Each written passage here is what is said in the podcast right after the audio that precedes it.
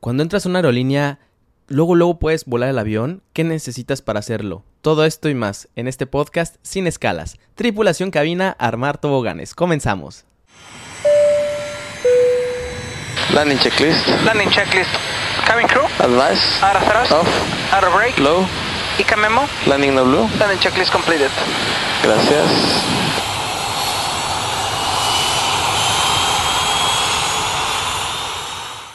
Tripulación, nuevamente qué gusto saludarlos. Bienvenidos a este podcast sin escalas.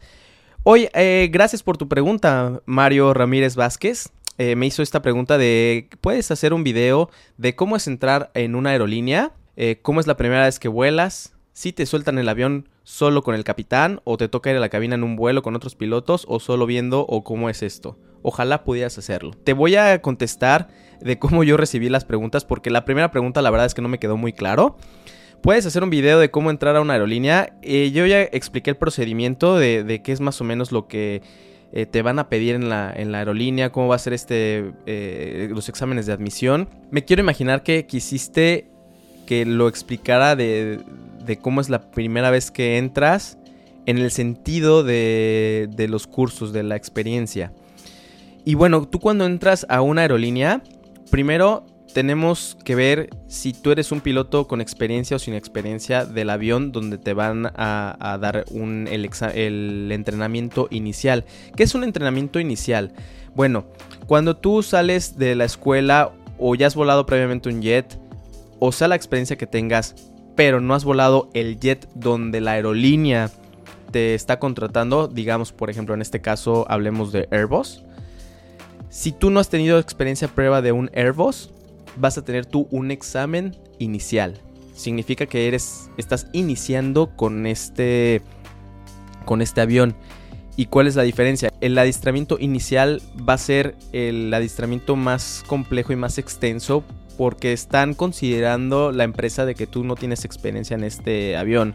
Puede haber sido que tengas experiencia en otros aviones, pero no tienes experiencia en este avión y es por eso que lo tienen que considerar como si fueras totalmente nuevo en esto. Obviamente a la empresa le va a costar mucho dinero porque te van a empezar a pagar y aún así vas a tener que seguir eh, no generando dinero para la empresa porque vas a estar en entrenamiento y aparte tienes que, que estar haciendo más cursos y bueno, es, es, es, eh, es muy costoso para la empresa pero es la manera de cómo es la, la, aviación. Una de las cosas del por qué es tan segura la aviación es porque nosotros recibimos entrenamientos extensos, largos, y si no pasas, si no das el ancho, olvídate, mijito, ya no tienes trabajo. Entonces, cuando tú entras a este adiestramiento inicial, te van a dar temario y te van a dar tal vez un software. Por ejemplo, Airbus lo maneja a través de computadora. Eh, y te van a explicar de qué manera va a ser entrar a, más bien estudiar este avión. Y vas a tener que ver de la A a la Z qué es lo que tiene este avión. Los sistemas, eh, procedimientos de emergencia, las limitaciones, el performance, el rendimiento del, avión. Todo en base a que tú puedas operar un avión de manera segura. O por ejemplo, en este caso un Airbus. Obviamente no te vas a poder aprender todo obviamente no hay ser humano que se pueda aprender todo este avión. A pesar de que hayas volado 20, 30 años este avión, sigue habiendo actualización y sigues tú aprendiendo más y más de, del avión porque no, un piloto no se puede aprender todos los sistemas del avión. Imagínate, hay tantos ingenieros atrás de esto, digamos por ejemplo el sistema eléctrico, hay tantos ingenieros detrás con muchísima información que están haciendo nada más ese sistema un piloto estaría, sería imposible que se aprendiera todo el sistema. Entonces ellos te van a dar las herramientas que ellos consideran para que tú puedas hacerlo de la manera más segura y eficaz. Obviamente tampoco te estoy diciendo que es la flojera y que, ay, no, no, pues no lo necesito saber. No, no, no. Obviamente necesitas tú tener un conocimiento por en caso de una, de una operación anormal, tú tener eh, la capacidad de poder resolverlo. Obviamente entre más conocimiento es mejor, pero creo que es, todo esto es, es un balance en la vida. Entonces tú vas a tener este examen, este adiestramiento inicial, donde vas a estar probablemente un mes de pura teoría. Todo, digo, todo esto varía, depende de, cómo se maneje con la empresa, de cómo. de, los tiempos. Y de aquí eh, ya que tú que aprendes esto, te van a hacer un examen escrito. Y ya que pases ese examen escrito, va la parte del simulador, que también es un simulador inicial. Vas a tener muchas sesiones. Bueno, no me acuerdo bien yo cuántas sesiones tuve. Creo que fueron 10 sesiones de simulador, que es súper costoso para la empresa. Me estaban diciendo, por ejemplo, en Vietnam, eh, no es un, eh, un, inicial, por ejemplo, en Vietnam, los pilotos de Vietnam necesitan pagar, si tú vuelas un Airbus y después te quieres ir a Boeing, eh, necesitas pagar tú la, la capacidad. Ahí, tal, tal, vez se podría hacer otro video. Este, y más o menos le cuesta a la empresa, por ejemplo en Vietnam le cuesta 35 mil dólares. Entonces tú para que ya vayas echando los cálculos, de que de cuánto le está costando a la empresa por entrenarte. O sea, te lo estoy diciendo a saber para que tengas tu conciencia y aproveches esa oportunidad que te está dando la empresa, que no te está... Eh, ellos no te están este, cobrando algo. Bueno, por lo menos no he escuchado en México que, te cobren la, el inicial. Pero bueno, es como para hacerte conciencia de que no en todos lados es lo mismo. Ya que entras al simulador, también es otro examen. Después de todos esos, te van a. Ahora, ya que pasaste con la teoría, te lo vas a pasar al vuelo y ya te van a explicar un poco más de cómo es la filosofía. Eh, nos, ya a mí me, funcionaba mucho ya verlo todo en, el simulador porque es como que siento como que se te queda más pegado. O sea, yo, yo comparto esta idea con muchos pilotos de que en el simulador es cuando más se te graba la información. Tal vez lo leas, lo estudies, pero ya cuando lo pones en práctica es cuando más se te queda el cómo, el cómo, ah, eh, cómo funciona el sistema, cómo funciona el avión. Es un avión padrísimo, es un avión muy bonito. El que agarres, el que agarres no te. No digas, ay, pero es que yo, yo quería. No sé, si entraste a, un Embraer y dices, no, es que yo siempre quise Airbus, enfócate en el Embraer y disfrútalo lo más que puedas. Y si ya después de volarlo dices, no me gustó y ya te quieres cambiar o, o X o Y, hazlo. Pero disfruta el momento, disfruta tu inicial. El primero siempre es el más complicado. El primero porque eh, un avión grande no es lo mismo que un avión eh, pequeño, obviamente, y los sistemas son muchísimo más complejos. Me han dicho, no tengo la, fortuna de, hacer otro inicial, pero ya después de tener tu primer inicial, dicen que los segundos, terceros ya son un poco más relajados porque al final de cuentas son aviones y todos comparten como que una, misma base, entonces ya no es tan difícil como que aprenderte más cosas. Ya que tienes el simulador y que lo pasas, ahora sí van a empezar los, los vuelos. Primero te van a dar, y esto me tocó aquí en China, esto me tocó en México. Primero te van a mandar a unos vuelos de observador. ¿Para qué? Para que tú tengas una idea y un enfoque de cómo va a ser eh, tu día a día. Y es padrísimo, me acuerdo de esa sensación de la primera vez que fui de observador. O sea, de que yo estaba, yo siempre había soñado con estar en la aerolínea y caminar en ese, eh, caminar, entrar en, la, en el avión y que en vez de que te vayas del lado derecho hacia los pasajeros, voltees al lado izquierdo y te vayas dentro de la cabina, no manches, esa sensación es buenísima.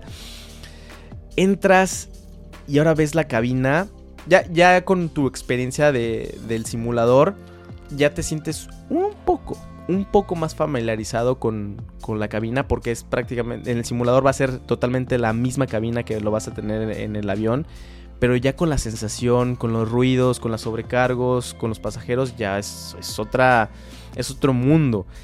Llegas y muy probablemente estos dos pilotos sean de aerolínea, o sea, que sea un día normal y que tú estés eh, en, en el tercer asiento, en el jump seat, para poder ver cómo es la operación.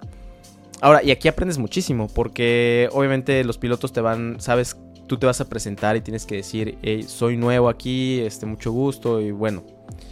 E, ellos te van a tratar de apoyar y, de, explicarte cómo es el sistema. Obviamente van a salir muchísimas preguntas, no te preocupes por eso. Muy probablemente vayas a resolver algunas ahí y otras ya te las resolverá el instructor más adelante.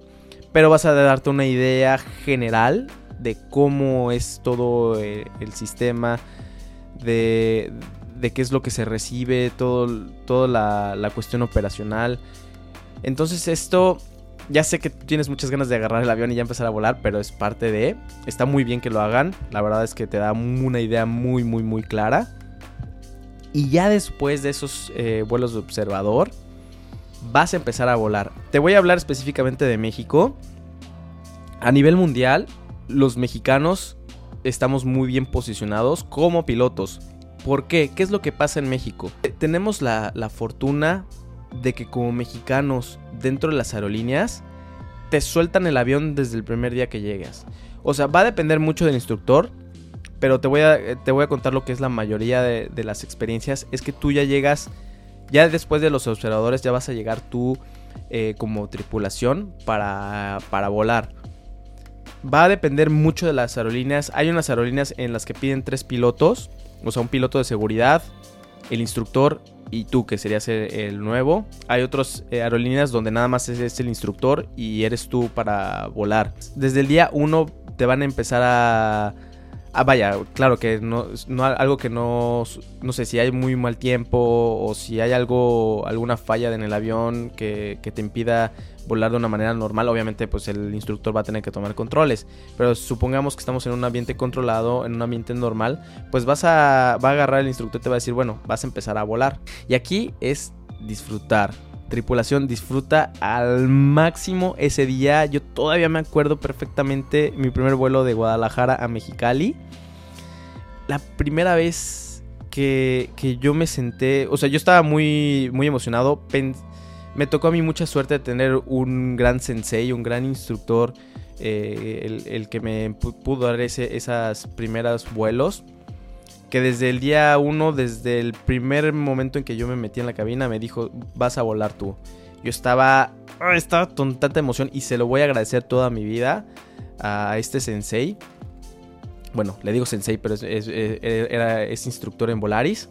Él luego, luego me soltó el avión. La verdad es que los simuladores, vaya que los ingenieros han hecho muy buen trabajo porque se siente casi igual que, que la vida real. Y al momento yo de alinearme en la pista de Guadalajara, nos quedamos ahí como 30 segundos antes de que despegaran porque estaba atrasado un tráfico. Y yo estaba retrocediendo en mi, en mi, mente y diciendo, Eric, no manches, ¿lo vas a hacer? ¿Vas a empezar a volar tú? ¿Vas a... Tú tienes el control del avión.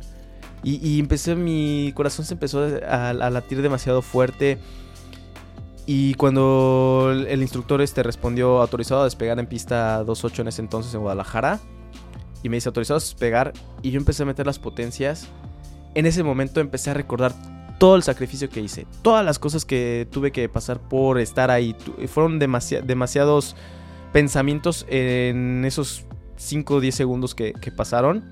Metí la potencia de despegue y empecé a ver mi vida. Empecé a ver todos, mis, mis recuerdos de, aviación dentro de ese despegue. Estuvo padrísimo. Eh, y empezamos a Obviamente estaba, obviamente estaba concentrado en el despegue, pero al mismo tiempo mi mente estaba como que, Eric, lo estás logrando, lo estás logrando, Eric, ya vas a despegar.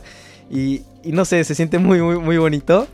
Y al momento que despegué, Positive Climb Europe, subimos el tren de aterrizaje, ¡pum! O sea, fue sentir esa sensación de, de que tu cuerpo se inclina hacia atrás y que tú estás tomando ese avión, tú lo estás manipulando, tú si, si tu mano dice a la izquierda, el avión va a vir hacia la izquierda, si tú dices hacia la derecha, hacia la derecha.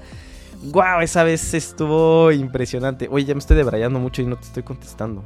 De que estábamos platicando de los, de, de los mexicanos es que nos dejan el avión desde el día 1. Entonces, y no, esto no funciona en todos lados igual. O sea, hay países donde te pasas mucho tiempo en el tercer asiento antes de poder entrar a, volar. Así que si, si me escuchas, me quiero imaginar que Latinoamérica es lo mismo, eh, pero la verdad es que desconozco, no, sé bien, te estoy hablando específicamente de México.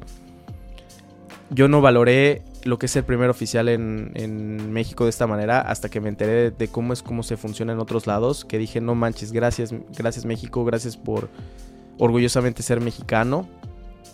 Y te lo digo a ti, que tú tienes un camino que si vas a entrar a una aerolínea mexicana o si estás estudiando para, para, entrar a la aerolínea mexicana, tienes un camino, o latinoamericana, tienes un camino muy, muy bueno para tú poder ser un muy buen piloto, porque es mucha responsabilidad que los instructores mexicanos toman al momento desde que el primer día te, te dejen el avión desde el día 1 a, a volar, porque obviamente eres más propenso a cometer errores, no estás acostumbrado bien a un avión, si vienes de escuela, pues es tu primer jet, o sea, es, es algo muy delicado, pero aprovecha eso, aprovecha esa oportunidad y los mexicanos nos ven muy bien en varios lugares por, por lo mismo, porque tenemos mucha experiencia desde el día uno. Desde el día uno ya te van a, a empujar la, la aerolínea mexicana a, a que seas un buen piloto y a que estés este, echándole lo máximo de ganas. De, de verdad, hoy me sorprendí. Hoy me sorprendí. Te agradezco muchísimo, Mario, esta pregunta. Porque hace mucho que no recordaba esto de- del- despegue. Y perdóneme por mi choro mareador. Pero no, no me acordaba de este momento así tan bonito hasta que lo platiqué con ustedes. Y la neta es que si no hubieran, ustedes no me estuvieran apoyando en, en que cree más contenido, pues no me hubiera acordado de este bonito sentimiento. Entonces, wow, tripulación. Siempre estoy aprendiendo con ustedes cosas nuevas. Y se los agradezco muchísimo. Por favor, eh, si quieren hacerme más preguntas, ya saben, en mis redes sociales. Ahí los estaré leyendo con muchísimo gusto. Tripulación cabina, desarmar toboganes.